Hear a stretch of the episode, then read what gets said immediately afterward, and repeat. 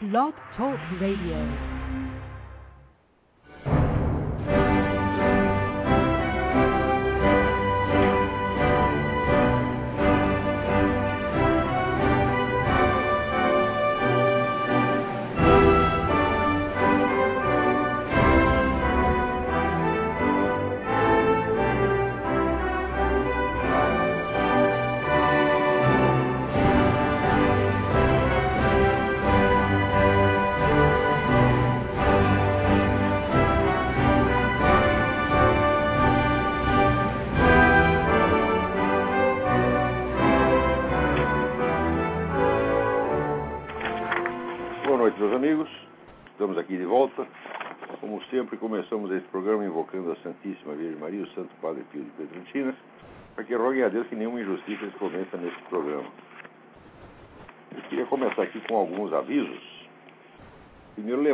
Aqui que de 14 a 19 de setembro, eu vou estar proferindo aqui em Colonial Heights o curso Conceitos Fundamentais da Psicologia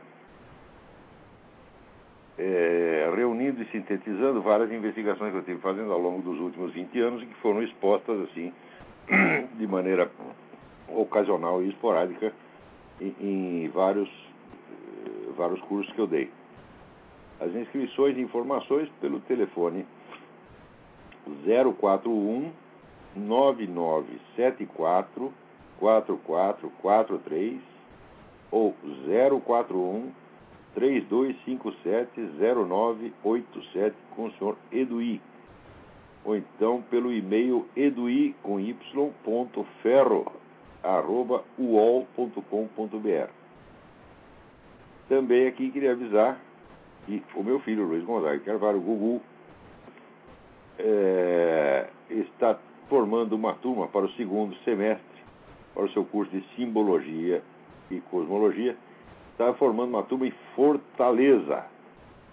Os, é, há também a possibilidade de formar turmas em Belo Horizonte e Brasília. Mas quem estiver interessado, bom, é, para Fortaleza, os de Fortaleza quem entra em contato com Renata. Renata, 085 8652 0581. E para os outros dois lugares, ou para Fortaleza mesmo, o próprio Eduí. 041-9974-4443 e 041-3527-0987. É, nós colocamos essa semana algumas novidades no site do Seminário de Filosofia, www.seminariodefilosofia.org, é, e prosseguimos com o curso online de filosofia todo sábado às 17 horas. As inscrições para o curso online estão permanentemente abertas, porque tão logo o cidadão se inscreva, ele recebe todo o material gravado das aulas anteriores. É... Queria aqui também avisar dois, dois alunos, o Eduardo Levi e o Ronald Robson, e eles me mandaram uns trabalhos muito bons. É uns sobre a teoria dos quatro cursos, outros sobre o, o meu livro Jardim das Aflições. Esses trabalhos são realmente muito bons. Eu gostaria de poder comentá-los mais extensamente. Se houver uma chance de fazer isso, será no curso online, não aqui. Aqui não dá, aqui tem que ser tudo picotado. Né? Evidentemente, durante a semana tem aí dezenas de pessoas perguntando o que que, como é que eu estou vendo esse caso de, de Honduras, né? E existem algumas, como é que diz? A situação lá não está tão, tão preta quanto se pinta. Né? Taiwan e Israel reconheceram o novo governo, a União Europeia reconheceu o novo governo, com exceção da França e da Alemanha. É, o novo presidente do Panamá, Ricardo Martinelli, declara, declarou que a crise de Honduras tem que ser resolvida pelos hondurenhos. E, e o governo da Costa Rica apresentou uma queixa na Organização dos Estados Centro-Americanos pelo fechamento da, da, fronteira entre Honduras, El Salvador, Nicarágua e Guatemala, porque daí impede o trânsito de caminhões carregados de alimentos e outros produtos da Costa Rica que estão sendo que fazem parte do comércio normal entre Costa Rica e Honduras. Né? Então você vê que o negócio não está. Esse, esse bloqueio aí não está funcionando, não. Isso é um, é um negócio simbólico. Isso é uma, uma, viadagem inventada por esse seu Zé Miguel Insulsa, que não vale o que come. É empregadinho, empregadinho do Hugo Chaves. Né? Agora, a única coisa interessante que tem nesse, nesse negócio todo é a iniciativa do Barack Obama. E tudo isso aí partiu da, do, dos altos círculos federais americanos. O governo americano agora já se tornou um órgão de proteção ao castrochavismo e ao narcotráfico no continente. Porque o problema desse seu é, Zelaya não é só que ele estava tentando realizar um plebiscito para ele se eternizar ali no poder, como fez o Chaves. Né? E, o problema é que esse camarada tem realmente ligações com o narcotráfico. Como o nosso presidente tem. O sujeito que disser que o Lula não tem ligação com o narcotráfico é só não querer ver. É só se ver lá 12 anos de atas do Foro de São Paulo, tomando decisões junto com o FARC, né, junto com, com o MIR, etc. Falava como, como que isso não é uma, uma, uma parceria? Mesmo que ele não ganhou um tostão, parceiro ele é. Eles estão lá fazendo, fazendo negócio, lutando, lutando pelos seus interesses comuns. Tá certo? E a Farc é o maior distribuidor de cocaína no, na América Latina e no Brasil. E um dos principais fornecedores aqui para os Estados Unidos. Quer dizer, como é que vai dizer que o Lula não tem ligações com o narcotráfico? Olha, meu filho, quem não tem ligação com o narcotráfico sou eu. Eu nunca vi ninguém da Farc, eu só li a respeito, não sou amigo de ninguém lá e não assino comunicado conjunto com eles. O Lula assinou é parceiro do narcotráfico. Quando é que vocês vão entender? O Brasil, assim, cabeça de brasileiro agora, tá assim, é a síndrome do piu-piu. O sujeito está vendo a coisa na cara dele, mas ele fica, ah, mas será que é? Será que não é? Né? é que não quer ver, é, é aquela fraqueza. Se, tiver, se enxergar o que está acontecendo, vai ter que tomar providência. Como ninguém quer ver isso, ninguém quer ver. Deputado não quer ver, senador não quer ver, Polícia Federal não quer ver, é, é a magistratura não quer ver, as Forças Armadas não quer ver. Isso é tudo um bando de boiola. Atenção, boiola, todos eles. Eu não respeito mais ninguém no Brasil. Tá certo? Mas ninguém, ninguém, ninguém. Não tem homem mais nessa terra, tá entendendo? É todo mundo aí, é boiola. É claro que tem pessoas que não podem fazer realmente fazer nada, o cidadão comum não pode fazer nada, mas na classe dirigente, todos mesmo da classe dirigente do Brasil, são todos, ou são ladrões e cúmplices de tudo isso que está acontecendo, cúmplices do assassinato anual de 50 mil brasileiros. O presidente da República é o primeiro Senhor Lula, o senhor está assassinando 50 mil brasileiros por ano. O senhor com esse namoro com o Farc, tá certo? E com esse negócio de seu governo vive protegendo gente da Farc, é, senhor está facilitando o assassinato de 50 mil brasileiros por ano. Quer dizer, senhor é um assassino em massa, sim. O senhor é um genocida, sim. Tá Além de cúmplice do narcotráfico. Peraí, tem alguém na linha. Alô, quem é? Alô?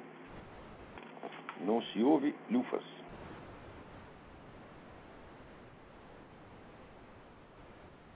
Então, esse negócio de chamar o que aconteceu em Honduras de golpe de Estado, isso aí é, é, é truque, isso é para enganar, as pessoas. Porque se foi golpe de Estado, então a derrubada do Collor também foi, Fernando Collor também foi golpe de Estado, porque foi o parlamento que estava lá votando o impeachment do cara e forçou o indivíduo à renúncia. Se o Collor, por acaso, não quisesse sair do Palácio do Planalto, né, então o que, que faria o parlamento, o que, que faria a Suprema Corte? Mandaria o exército cercar e tirar o sujeito de lá à força, exatamente como se fez em Honduras. o sujeito não quer sair do cargo, então ele é saído mano militar. É, é o procedimento normal. Né? Nos Estados Unidos, então, tem o é, impeachment with an order to remove. Quer dizer, é impeachment acompanhado de uma ordem de tirar o sujeito de lá. É uma coisa que existe aqui normalmente. Também tem em Honduras. É golpe de Estado, caralho, gente. Como é que, até quando vocês vão né, permitir que esse pessoal com jogo de palavras deixe vocês em dúvida, os enfraqueça, impeça vocês de ver as coisas com seus próprios olhos? No Brasil está vigorando aquele negócio do grosso Marx. Afinal de contas, você vai, vai acreditar em mim ou nos seus próprios olhos? Cada vez que um figurão no Brasil pergunta isso, o brasileiro arranca os olhos imediatamente porque não quer ver. Quer dizer, esse é um povo servil, povo de puxa-saco, psicofantas, tá entendendo? Claro que não estou acusando aqui o povo inteiro, são as pessoas da, da classe letrada para cima. Né?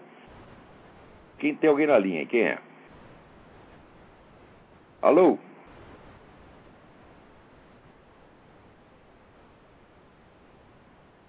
Não se ouve nada. Não é, não é ninguém.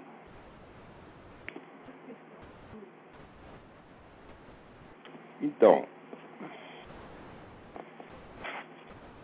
aqui no dia que se noticiou que tinham derrubado o Zelaya, a tal da Human Rights Foundation imediatamente né, entrou no cordão dos puxa-saco e soltou lá um manifesto contra a derrubada do Zelaya. Todo mundo quer o Zelaya no poder porque Honduras é um canal importante para o transporte de drogas para os Estados Unidos. Atenção! E o Zelaya é o protetor desse evento. Quer dizer, enquanto o Zelaya está no poder, os aviões do narcotraficante podem atravessar o território de lá sem nenhum problema como atravessa de Cuba, o território aéreo, o espaço aéreo, não é território, espaço aéreo. O espaço aéreo de Honduras estava liberado para o narcotráfico, agora não está mais. Isso aí representa um prejuízo de bilhões. Né, vocês sabem que aquele sujeito que era presidente da, da Bolsa de Mercadoria aqui de, de Nova York, o Richard Grasso, era amiguinho da turma da Farc. Por que amiguinho? Porque o dinheiro da Farc que tem lá é uma grandeza. Eu acho que calcula-se que um terço do dinheiro da Bolsa é, de, é lavagem de dinheiro do narcotráfico. Então, se parou de entrar a droga, ah, meu Deus do céu, tem que fazer uma coisa, tem que botar o homenzinho lá de novo. Então é isso, para que isso que serve Obama, para isso que serve o EA. Né? Agora, como é que a gente pode discutir seriamente? Vamos sentar aqui, vamos ver juridicamente se foi um golpe de Estado. Olha, se fosse um golpe de Estado, seria bem dado. O presidente que faz um treco desse tem que ser tirado lá com um pontapé no meio do cu. Não precisa nem os procedimentos legais, mas eles seguiram todos os trâmites legais. Né? E tiraram. Olha, eles são tão bons que mandaram o sujeito embora quando devia fuzilar. E são tão bons ainda que na segunda vez não deixaram descer.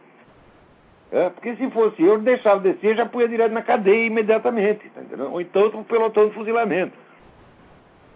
Então, isso que esse negócio de narcotráfico é brincadeira, é? a gente pode tolerar, discutir amavelmente essas coisas. Não tem o menor sentido isso, pô.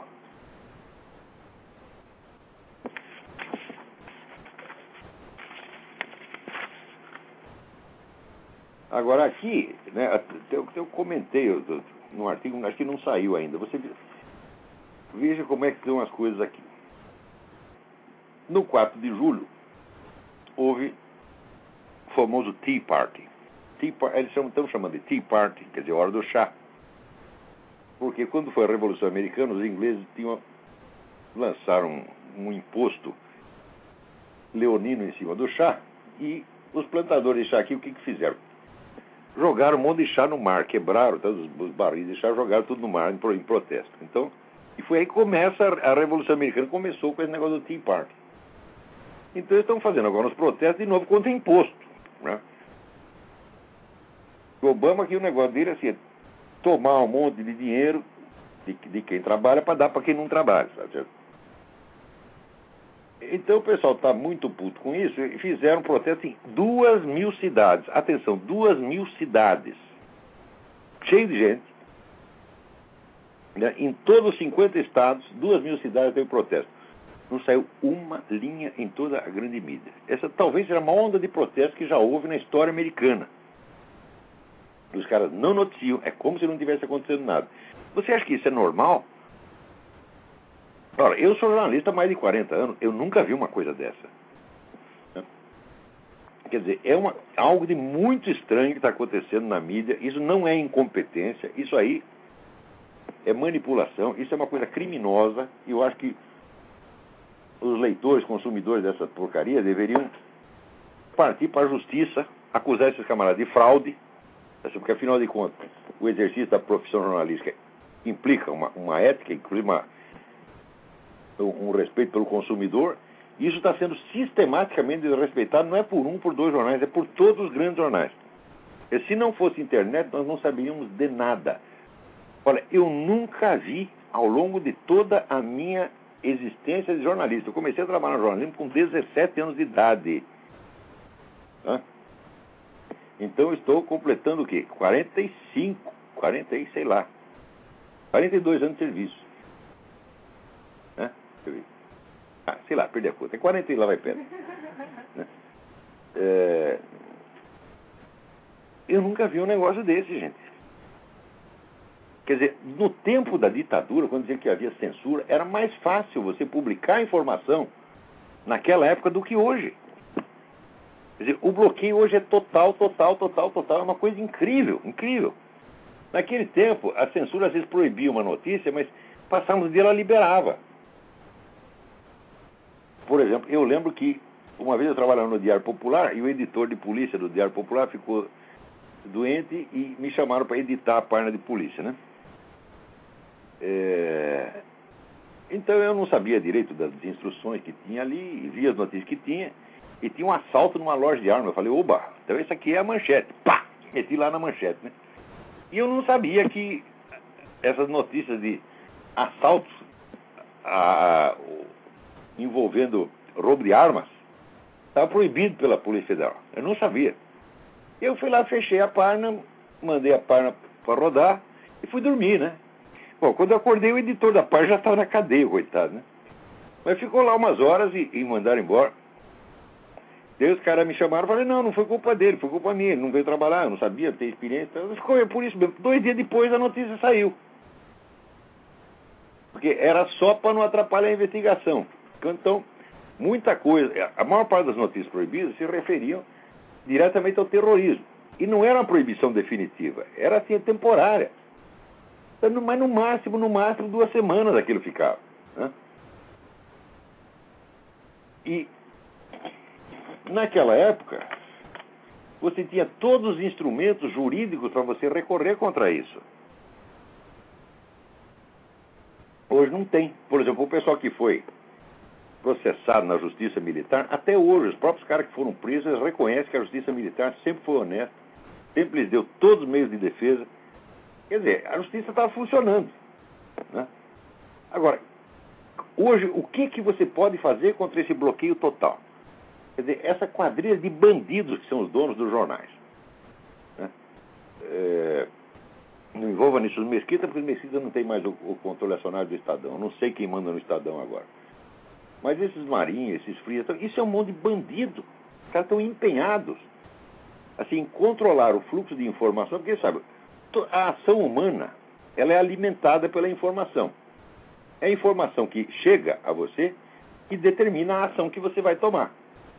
Não é isso? Por exemplo, se o teu saldo no banco está em vermelho, o banco tem que avisar, porra. Para você cobrir o rombo, fazer alguma coisa. Agora, se não te avisa nunca, e o seu saldo vai aumentando, aumentando, aumentando. Passa três anos. Né? Então, faltava lá 10 dólares, agora já falta um milhão e meio de dólares. Você não pode agir. Tá certo? Você não pode tomar essa decisão. Então, quem controla o fluxo de informações controla as suas ações. E olha, eu digo para você, essa turma está firmemente empenhada em controlar vocês todos desta maneira. Isso não é incompetência jornalística, não é nada, bicho. Esse pessoal tudo recebe instrução de Rockefeller, de Jorge Soros, do CFR e faz a coisa direitinho, do jeito, do jeito que os caras querem, segue a receita. E quando você quer investigar os fatos, né? Mesmo os fatos mais banais, como esse negócio dos documentos do Obama, falou onde já se viu, quer dizer, um candidato a presidente da República que não tem documento, não mostra documento, isso nunca aconteceu na história humana, porra. Agora, se você quer investigar isso, ah, isso é teoria da conspiração. Fala, mas eu não estou fazendo teoria, teoria nenhuma, eu estou só perguntando. Né? Se você pergunta, porra, cadê os documentos de identidade do homem? Ah, isso é teoria da conspiração, porra. Isso não é. É racismo. Eu digo, mas porque meu filho. Como é que eu vou saber a raça do cara se você nem me mostra o documento dele? Né? Então, nem a raça dá para saber. Porque o Obama é tipo brasileiro, que tudo quanto é raça misturado. Tá certo? Então, como é que eu vou saber? Não se sabe direito nem quem é o pai do cara, porra. Outro dia circulou na internet uma notícia de um cubano dizendo: olha, quando ela tinha 18 anos, a mãe do seu Barack Obama e esteve lá em Cuba, deu para meio mundo lá e saiu de lá grávida. Eu não sei se isso é verdade. Como é que eu vou saber? Só vendo a certidão de nascimento, porra. Então, não pode investigar nem isso. Então, veja o que está havendo aqui: é um controle total, total, total do fluxo de informações. Quer dizer, é uma obra de engenharia calculada para induzir as massas a se comportar desta ou daquela maneira, a favorecer esse, aquele candidato, a consumir tal ou qual produto, tá a ficar contra ou a favor isto ou aquilo. Tá e é claro que isso é um crime. Claro que isso é uma fraude. Então não é questão da gente reclamar. O que tem que fazer, os leitores têm que começar dizer, a se juntar e dar queixa na delegacia do consumidor, tanto no Brasil quanto aqui. E se der queixa, olha, não tem barriga me dói. Uma coisa como essa que aconteceu aqui, dizer, dois mil movimentos de protesto em duas mil cidades. É? Em 50 estados. E não sai uma linha. O que, que é isso? Agora aqui também, essa semana teve um caso de um sujeito lá que usava né, o seu enteado de 5 anos de idade para práticas sexuais, usava e ainda emprestava para os amigos. Agora, é proibido contar que o sujeito era gay. Ele vivia com outro homem. É proibido. A palavra gay não aparece, a palavra homossexual não aparece. É uma coisa incrível. É claro que isso é manipulação, é claro que isso é fraude. Agora, até quando eu vou ficar só na reclamação? É preciso agir contra essa gente. É preciso agir enquanto ainda há meios de agir, porque daqui a pouco não há mais. A hora que você tiver uma geração inteira de juízes formados nessa mentalidade, formados na ideia do direito achado na privada, daí acabou, não adianta mais você recorrer. Mas por enquanto ainda tem juízes, tanto aqui quanto no Brasil. Então é agora que tem que agir. É agora. Atenção, oh, liberais, conservadores, tá? vocês ficam gastando dinheiro pra caramba para. Ah, precisamos difundir as doutrinas liberais. Não precisa difundir doutrina liberal merda nenhuma. Política não é difusão de doutrina, gente. Política é ação. Em política você não pode derrotar uma ideia, você tem que derrotar uma pessoa. Tem que tirar o sujeito de lá, você está entendendo? Quando é, que, quando é que eu vou entender isso aí? Agora,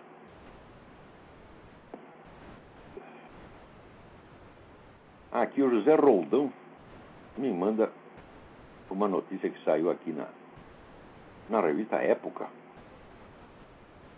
É que tem aqui um casal sueco que teve lá um, um bebê, um bebê já está com dois anos. E eles não revelam o sexo da criança. Não diz se é menino ou menina. E veste ele um dia como menina, outro dia como menino.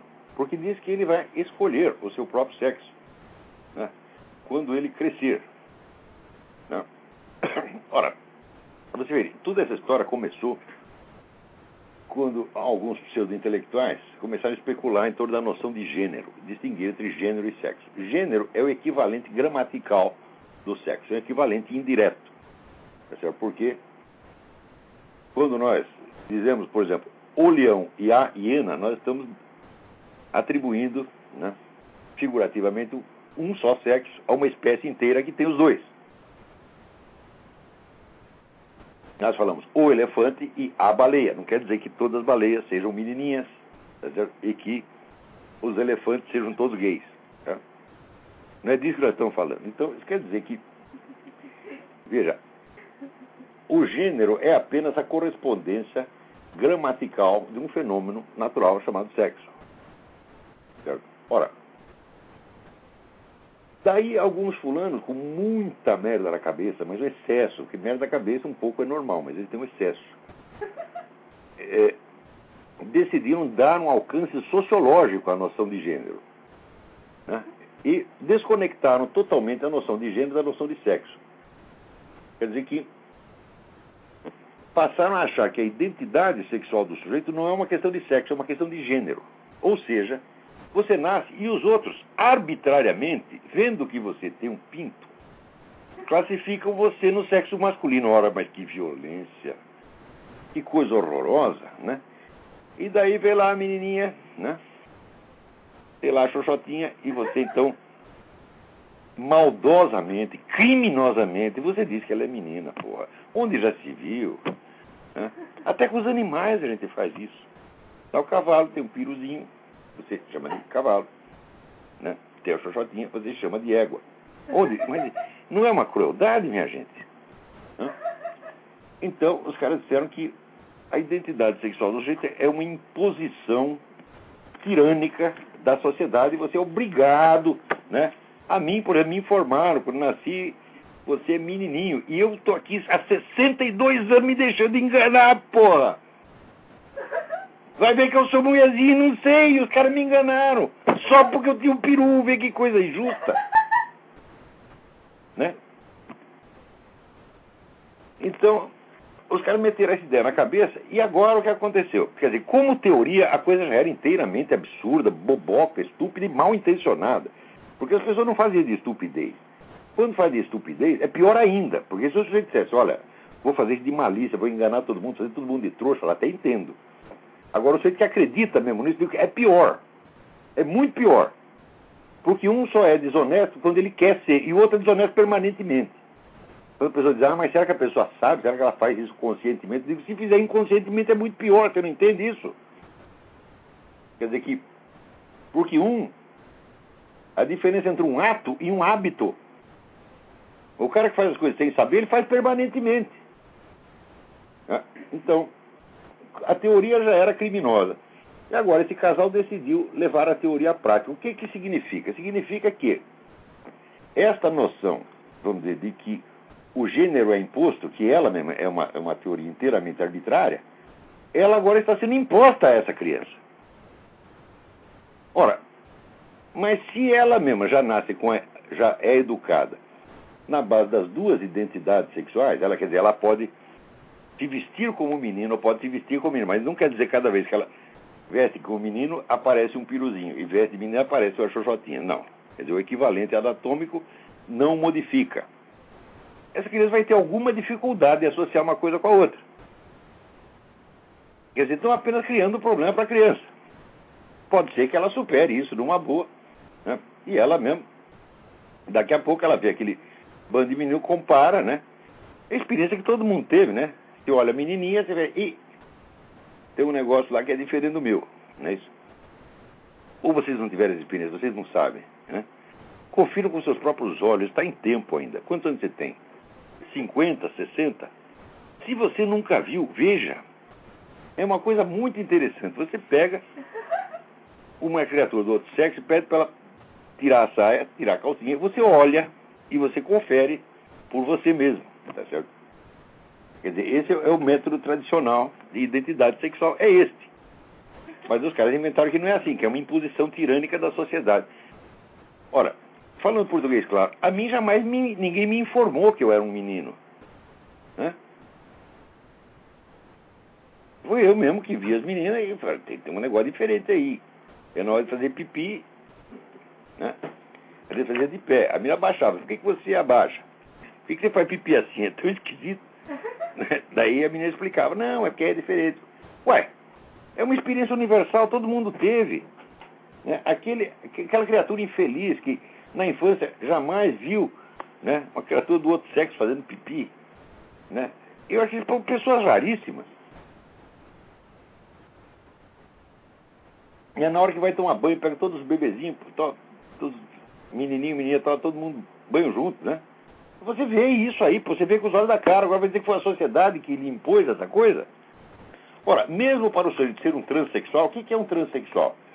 É um sujeito que sabe que é homem e não está gostando disto. Quando ele vem com aquela história de que não, eu sou uma mulher que nasceu no corpo do homem, isso é uma figura de linguagem, meu Deus do céu. É? Quer dizer, eu tenho uma forma anatômica e queria ter outra. Né? Assim como tem o sujeito que é careca e queria ter cabelo, o que é gordo queria ser baixo, o que é baixo queria ser alto. Ué, então ele está insatisfeito com aquilo. Agora, pelo fato dele estar insatisfeito com a sua condição, não quer dizer que ele seja outra coisa. Ele quer ser outra coisa. Tanto que existe operação transexual. Se não fosse isso, fosse apenas a questão de mudar de gênero, o sujeito decreta, pronto, virei mulher. Sumia o peru na mesma hora, porra.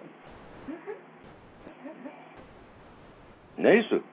Por que, que tem aquela trabalheira toda? Eu estive lendo os negócios, é uma coisa miserável, leva um ano de sofrimento. Tá? Por que, que você tem que se submeter a tudo isto se é tão fácil mudar de gênero? Se gênero é uma mera convenção. Ora, porra!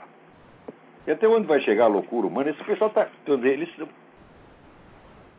tudo isso é um insulto à inteligência humana, viu? Peraí, tem alguém na linha aí. Alô? Aqui é o Enzo, tudo bem? Quem é? Aqui é o Enzo, tá me ouvindo? Enzo. É o seguinte, é, eu queria que você dissesse alguma coisa sobre o que você achou de mais interessante, o que, que você descobriu, percebeu sobre Bernard Lonegan, Luiz Avelli, Mário Ferreira dos Santos e Xavier Zubiri. Oh, isso aí dá para dar um curso inteiro. Mas vamos lá. É, vamos lá. O Bernard Lonegan foi o primeiro sujeito que entendeu como é que funciona a inteligência humana. Escreveu um livro de mil páginas chamado Insight, que todo mundo tem que ler. E, olha, é um livro que mostra para você, na medida que você entende a inteligência, você se torna mais inteligente. Ninguém lê esse livro impunemente. É um livro bastante trabalhoso, tem várias uh, páginas ali que são verdadeiros exercícios que você tem que fazer para entender como é que funciona. Mas faz um, um bem danado. Né? O, o Xavier Zubiri, esse é o mais difícil de explicar como é que o Xavier. Xavier Zubiri é um filósofo espanhol que, como ele, durante a Revolução Espanhola, ele ficou do lado republicano, o que foi, cá, cá entre nós, foi uma cagada, porque o governo republicano já era uma ditadura. É, depois ficou numa situação difícil com, com o governo franquista e teve que sair da universidade ficou dando aula em casa. E toda a obra do Xavier Zubiri é de publicação póstuma, com exceção do primeiro livro que se chama Naturaleza História de Deus, no qual ele ainda não, não mostra a que veio. Quando o morreu e começou a sair, sair esses livros, isso já na, na, na democracia espanhola, é, foi, foi, um susto. Porque o sujeito era quase um, um novo Santo Tomás de Aquino, entendendo? O,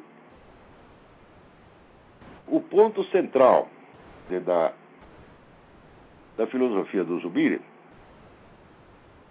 é a ligação entre inteligência e realidade. E ele mostra ali, entre outras coisas, vamos dizer, que essa dimensão que nós chamamos de realidade é uma coisa que só existe para o ser humano. Dizer, os animais não vivem provavelmente na realidade, vivem num, numa espécie de, de névoa subjetiva. Tá? E como se constitui, então, essa dimensão de realidade para o ser humano, esse é, o, um dos assuntos do Zubir. Quem mais ele falou? O Mário Ferreira, então, é o sujeito que se dedicou a reconstruir o que teria sido a filosofia pitagórica. Mas a filosofia pitagórica que ele constrói não é a do Pitágoras historicamente considerado, é a dele. Né? E eu acho o Mário, na verdade, um gênio muito maior do que Pitágoras, mas muito maior. O Pitágoras deu lá duas ou três dicas. Né? E, com base nessas duas ou três dicas, o Mário construiu o que eles chamam de uma metalinguagem da ciência, a metalinguagem inteira. Tá então, entre outras coisas interessantes que o Mário fez, está a descoberta de que os números, os números que nós utilizamos na contagem, 1, 2, 3, 4, são categorias do conhecimento humano. E categorias do ser, são estruturas do próprio ser humano. Mas você, mero, no mero ato da contagem, você está percorrendo né, todas as dimensões possíveis que cada ser tem. Por exemplo, para um ser ser alguma coisa tem que ter uma unidade. Né? O ser e a unidade são a mesma coisa, dizia Dan Scott. Mas essa unidade, quer dizer, sempre se compõe de alguma contradição interna. Existe alguma contradição interna, então é dualidade. Essa dualidade, por sua vez, implica uma relação, tem um terceiro elemento, e assim por diante. Quer dizer, você fala de contar, você está passando as várias categorias do ser e do conhecimento. Mas isso aí não é assunto aqui para esse programa. Isso aqui precisa muitas e muitas aulas para explicar esse negócio. Né? E o Louis Lavelle é, vamos dizer, o único filósofo do século XX que levou a sério a ideia de que a realidade existe. Tá? Então, é um homem que passou a vida tentando restaurar no ser humano o senso vamos dizer, da presença da realidade e da sua presença na realidade. Quer dizer, você ler o Louis Lavelle é você acordar de um pesadelo filosófico de quatro séculos. Para mim, para o meu gosto pessoal, o Lavelle foi o maior de todos. Eu nunca li uma linha do Louis Lavelle que eu não concordasse. O que eu não posso dizer de nenhum dos outros. Bom, vamos lá. Agora, aqui eu estava comentando o negócio da mídia, né? Por que que, por que que acontece essa ocultação na mídia? Veja o que houve aqui a semana passada. O Washington Post, né, que é o jornal preferido dos intelectuais iluminados, marcou uma festa onde você, por, pelo preço módico de 250 mil dólares, você teria acesso direto aos altos executivos da administração Obama através dos repórteres e comentaristas do jornal. Isso quer dizer que o jornal, a redação do jornal, ela virou parte da administração. Antigamente fala, a gente falava de promiscuidade entre mídia e poder, mas isso já não é mais promiscuidade, isso é identidade total. Claro que houve protestos, né, houve um escândalo e daí a festa foi cancelada. Mas a festa foi cancelada, mas o fato é o seguinte: os repórteres e, e comentaristas do Washington Post já confessaram. Nós temos acesso ao pessoal da alta administração e nós podemos abri-lo a quem quiser. Tá certo? Quer dizer, isso aí é o suficiente, vamos dizer, a simples proposta disso aqui é suficiente para que você processe o jornal e o feche e põe os seus donos e a sua redação inteira na cadeia. Porque isso é tráfico de influência. Agora, o pessoal reclama, mas ninguém vai fazer nada. Agora, enquanto a gente ficar na base dos. Vê o pessoal fazendo crime, crime atrás de crime. E a gente protesta. Como se a diferença entre nós e eles fosse uma diferença de ideias, de doutrina. Ah, nós pensamos diferente. Fala, não. A diferença entre nós e esses caras é o seguinte: nós somos gente honesta, eles são todos ladrões criminosos. Essa é a diferença.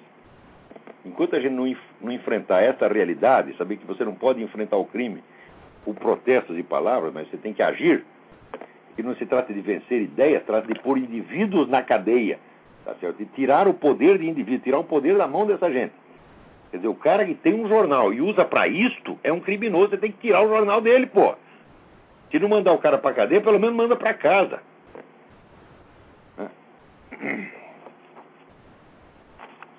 Ai, ai, ai.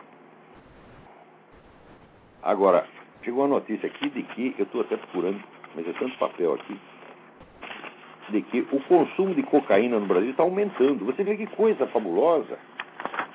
Está aumentando fabulosamente desde a tal da redemocratização. E todo mundo está tão satisfeito com o Brasil que está todo mundo cheirando coca. Né? Agora, preste atenção: no mundo inteiro o consumo de droga diminui. No mundo inteiro. Quer dizer que algo está se fazendo para reprimir o consumo de droga e está funcionando. Nos Estados Unidos eles conseguiram reduzir para um terço. Sabe o que é isso? E aí o pessoal anda para ainda diz, ah, combater droga não adianta, a guerra contra drogas não funciona. Ah, não, não funciona. Só, só diminuiu, cortou dois terços do consumo. Né? Agora, no Brasil tem essa política chamada redução de danos. Redução de danos para quê? Redução de danos para o narcotraficante, porra. Você reduz o prejuízo dele, ou seja, você aumenta o lucro dele. É para isso que serve essa política. E os caras que inventaram isso sabem perfeitamente disso. Não vão dizer, ah, isso é um erro científico, eles avaliaram errado. Avaliaram errado nada, avaliaram corretissimamente. Esse pessoal é tudo cúmplice de, de narcotráfico. Quando é que vocês vão deixar de ser ingênuos, porra? Então, quer dizer, já tem mais brasileiro aí morrendo. Enquanto isso, o que, que eles vão fazer? Controlar os narcotraficantes? Não, meu filho, eles vão controlar a sua conta bancária. Acabou o sigilo bancário no Brasil. Botaram lá um computador né, com o nome de Cadastro de Clientes do Sistema Financeiro Nacional, que vai controlar todas as contas bancárias do país. Você tirou um real da sua conta, vai lá no computador do governo. Quer dizer, o que, que é isso aí? É o Big Brother, é o fim do sigilo bancário. E o pessoal assiste tudo isso e diz amém, aceita. Quer dizer, o que, que você vai fazer contra essas pessoas que estão matando 50 mil brasileiros por ano? Nada. Vamos fazer contra você. Contra o cidadão brasileiro que está trabalhando e ganhando seu dinheiro. Então, ora, esse controle total das contas bancárias pelo governo significa o seguinte, meu filho: o seu dinheiro não é mais seu. O seu dinheiro é uma concessão provisória do governo. Quer dizer, isso é um passo de gigante na direção do socialismo. É? Agora o pessoal fala, não, isso aí, comunismo no Brasil, isso é teoria da conspiração. Tá falando, porra, mas o que, que é isto? Mas que idiotice! Os caras só acham que existe comunismo assim, se tiver um decreto. Olha, turma, agora é o comunismo. Ponto. Se não tiver um decreto assim, eles não vão, eles não percebem. O comunismo está na cara deles. Né? E eles não percebem. Enquanto isso, eles estão preocupados com o que? Aqui, a Procuradoria-Geral da República está propondo ação para reconhecer a união entre pessoas do mesmo sexo. Ah, mas nós sabemos que isso é uma coisa tão, tão urgente. Né? O Brasil está cheio de gays querendo dar e o governo não deixa, a sociedade não deixa. Né? Eles não, coitadinhos, eles não podem fazer as putarias deles. Ninguém deixa, vocês são maus. Né? Então precisa vir o governo e proteger a prática do, né, da homossexualidade. Você vê que é, é assim, é tão, a coisa é tão proibida, tão, tão reprimida que no Brasil praticamente não tem gay, não tem viado no Brasil. Não é isso? O Luiz Mota diz que é, mas eu não acredito. Né? Porque como é que numa sociedade tão opressiva assim ele poderia fazer uma coisa dessa? Ele não faz, ele só fala. Né? Então, aquela turma toda que foi na passeata gay, todos eles estão sendo oprimidos, impedidos de viver suas vidas. Tá certo? Ai, ai, ai. Quer dizer, pelo que, que está preocupado então a nossa Procuradoria-Geral da República? também, por, veja outra coisa importantíssima, né? A FIFA reclamou dos camaradas que rezam no campo de futebol, mas que coisa medonha, né? Quer dizer, o sujeito vai lá, ele, só porque ele quer ganhar a partida, ele reza, Ave Maria, um Pai Nosso, isso é altissimamente ofensivo para todas as pessoas de outras religiões, sobretudo para os ateus, eles ficam escandalizados. Né? Essa turma do, do, da parada gay, que aparece tudo lá de bunda, mostra, mostra bunda, mostra o pinto, lê para criança, né? fica se agarrando lá. E, não, isso não escandaliza ninguém, isso é normal. Agora, você rezar uma Maria, que coisa medonha, meu Deus do céu. Isso ofende profundamente a sensibilidade dos ateus, muçulmanos, etc, etc, budista, né? Agora, aqui, nos Estados Unidos também é a mesma coisa. Quer dizer, as escolas aqui, muitas escolas proíbem você usar qualquer símbolo religioso se for cristão. Se não for cristão, pode. Você vê que coisa? Né? Agora, quando eu comecei a escrever sobre esse negócio de perseguição anticristã, anos atrás, já havia milhares de fatos desse tipo acontecendo. Daí o que, que as pessoas diziam? Isso aí não está acontecendo nada, isso é teoria da conspiração, imagina isso é uma exceçãozinha, uma coisinha que aconteceu aqui e ali. Depois, quando os fatos vão se avolumando, avolumando, eles entram no cotidiano. Então, primeiro você nega que esteja acontecendo. Tá certo? E depois você diz, ah, mas não tem nada demais. Então você se adapta. É assim que se faz. Isso aí é obra de engenharia social, calculada para você impingir à população uma mudança que é contrária aos valores e crenças da população. Então, primeiro, você toma providências que são assim improváveis, inverossímeis. E daí você continua fazendo o inverossímil. Então a coisa passa do inverossímil para o banal. Primeiro você acha que é tão absurdo que não pode estar acontecendo. E depois já banalizou. E daí você já acostumou e daí você não pode reagir mais. Gente, vocês têm que reagir quando a coisa começa. Quando está começando. Não é depois que o negócio já virou institucional e já teve o controle completo da coisa. Por que esperar isso aí? Por exemplo, eu estou avisando, gente, a pedofilia será liberada no Brasil. É agora que você tem que agir. Aliás, tem um, aqui um leitor que protesta com justa razão. Olha aqui, vou ler. Bruno Magalhães. No último Trout Speak, você injustamente retificou suas críticas aos desembargadores do Rio Grande do Sul. É que com a notícia de que o artigo 217 do Código Penal havia sido revogado, a situação deles então não era propriamente de usurpadores do Legislativo, mas de iniquidade na aprovação da decisão. Não acompanhei o caso que estava sub júdice, mas de fato a vítima tinha apenas 12 anos. E nesse caso a questão é crime, sim, pois ainda está vigente a presunção absoluta de violência em crimes contra os costumes, se a vítima não é maior de 14 anos. É o artigo 224, a linha A a linha A do Código Penal. Então, primeiro, quando houve essa sentença absolvendo o sujeito que abusou de uma menina de 12 anos, eu chamei os caras de usurpadores, de filhos da puta, etc, etc. E tudo que tinha, tudo que tinha nome, só não usei os palavrões que eu não os conheço. Tá certo? Porque a minha erudição escatológica tem seus limites. Tá certo? Então, daí veio a notícia de que o, a, o artigo 217 tinha sido revogado, então aquilo não era mais crime. Então daí, o que, que eu disse? Eu falei, é, continua sendo imoral a coisa, mas a culpa não é do juiz, é do legislador. Agora que o Bruno me corrige, fala, não, o, o juiz usurparam a função. Sim, por quê? Eles não podiam absorver, absolver o cara, porque o artigo 224 continua em vigor e o artigo é muito claro. Diz que existe presunção de violência no ato sexual se a vítima for menor de 14 anos, o que era precisamente o caso.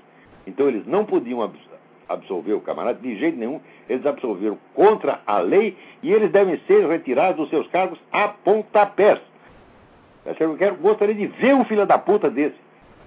Né? E dizer, espera que eu te chame de excelência, assim. Espera que eu te trate com respeito. Respeito nada, meu filho, você é tapa na cara, porra. Eu, sinceramente, eu não resistiria a dar um tapa na cara de um filho da puta desse se eu visse. Quer dizer, você, além de você legitimar a posse sexual de uma criança de 12 anos, o que já é um, por si já é um crime, você ainda está fazendo contra a lei, quer dizer, você está usurpando a função do legislador. E você quer que eu te respeite como juiz? Tu não é juiz merda nenhuma. Tu é um criminoso, um filho da puta, teu lugar é na cadeia. Agora, o que, que vão fazer contra esse juiz? Não vão fazer nada, nada, nada, nada, nada. Então, peraí, tem alguém na linha. Alô, quem é? Alô? Não tem ninguém.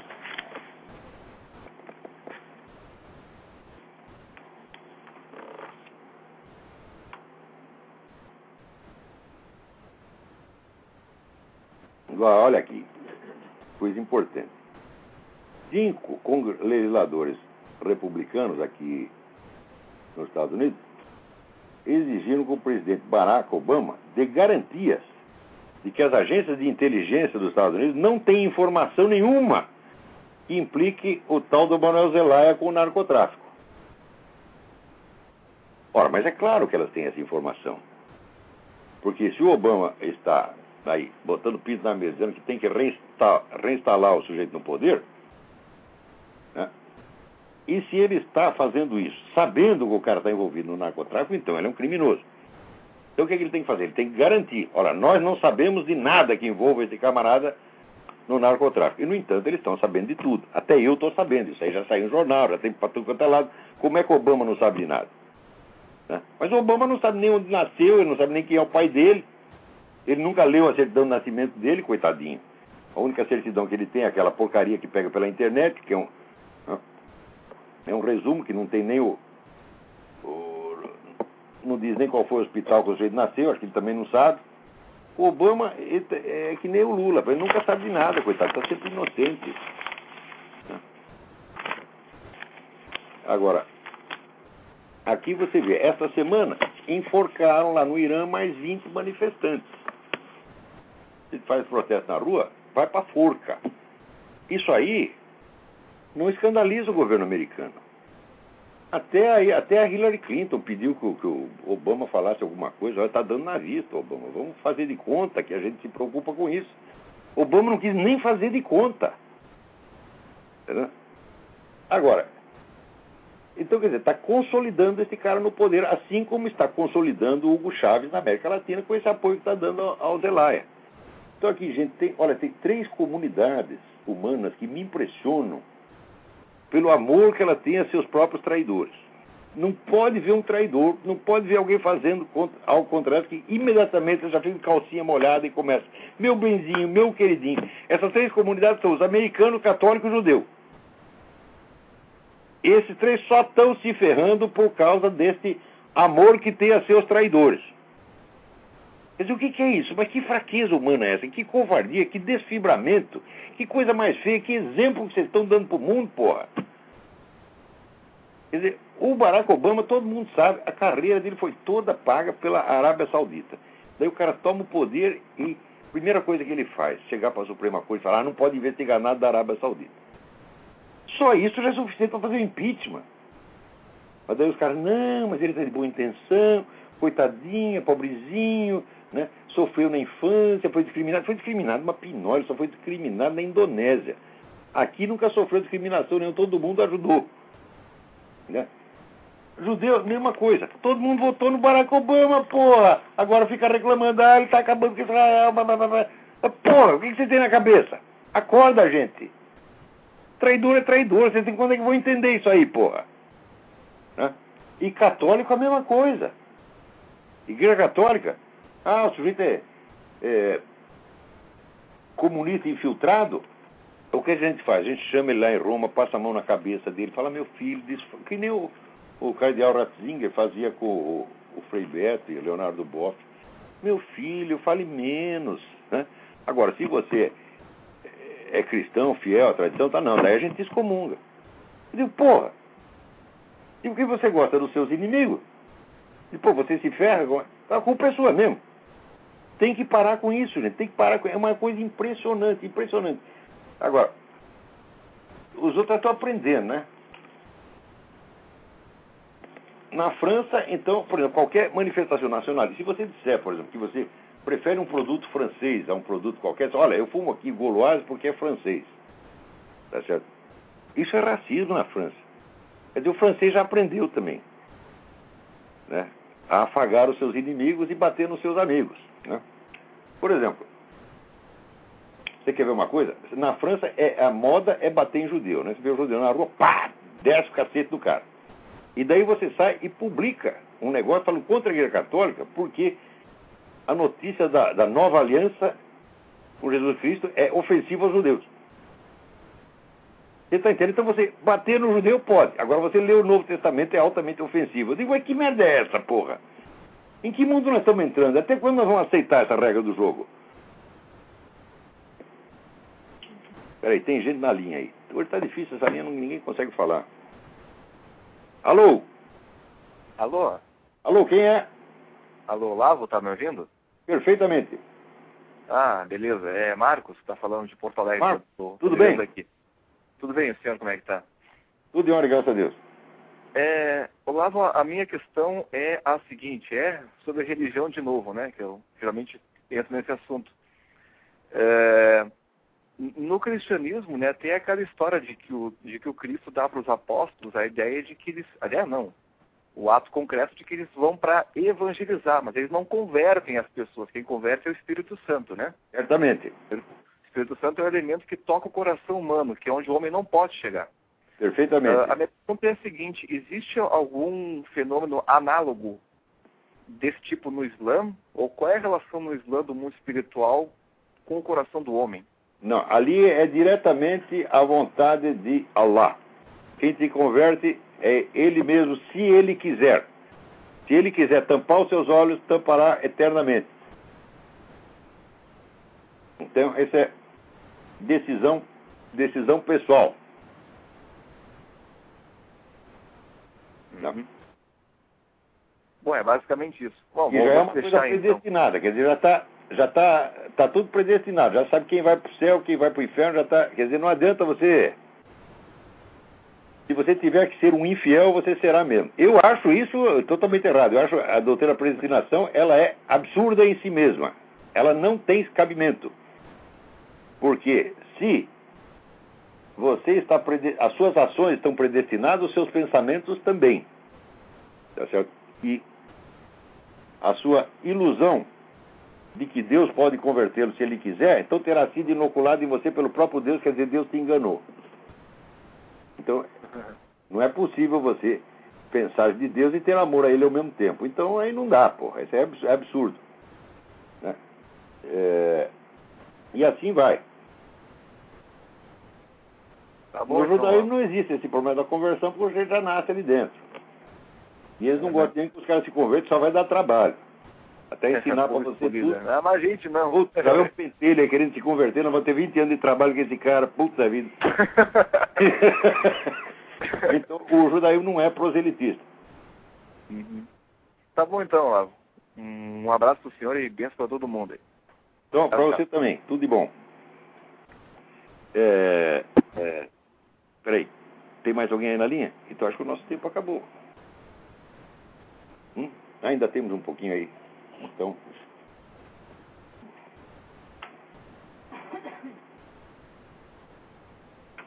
Então vamos lá. O que mais nós, nós temos aqui? Olha, eu gostei desse negócio do pessoal do. Mandou um insulsa lamber sabão, sabe? Voltar para casa. Ele chegou lá, ele achou que ele ia mandar fazer acontecer. Né? Os caras receberam ele aos gritos, mandaram ele de volta né, e mostraram que não tem nenhum respeito por essa porcaria de OEA. Peraí, quem está na linha aí? Alô? Alô, professor? Sim, quem é? É Ruslan, de Nova York. Opa, tudo bem? Tudo jóia. Vou ser bem rápido e breve, professor. É... O senhor já leu o livro chamado Red Cocaine? Li, li, e citei nos meus artigos várias vezes. É o Joseph Douglas. É, Isso. é um livro importantíssimo que mostra que quem criou a rede do narcotráfico, tal como existe na América Latina hoje, foi a União Soviética. Eles pegaram o narcotráfico incipiente que existia nos anos 50 e treinavam agentes para ir lá e se apossar das, das redes tá e organizar a coisa. Então foi aí que a coisa começou a crescer. E isso aí foi. Esse livro é baseado num depoimento do general tcheco Jan Sejna, que participou pessoalmente desta operação. Então ele não está falando dos outros, não. Está falando, eu fiz isso assim, assim, assim, assim. É um livro, leitura indispensável. Ninguém entenderá o que está acontecendo no mundo hoje sem ler esse livro. Perfeito. Vou colocar no meu blog isso, pra, apontando esse livro. É, okay, professor, é, muito Douglas, obrigado. Com Deus. Douglas com dois S. Acho que... Douglas, Douglas com dois S. É. Ok, professor. Fica com Deus. Um abraço. Tchau, tchau. Um abraço. Tudo de bom. Tudo de bom. Tchau, tchau. Tchau, tchau. É, é? Um minuto? Então é só para dizer até semana que vem. Muito obrigado a todos. Até lá.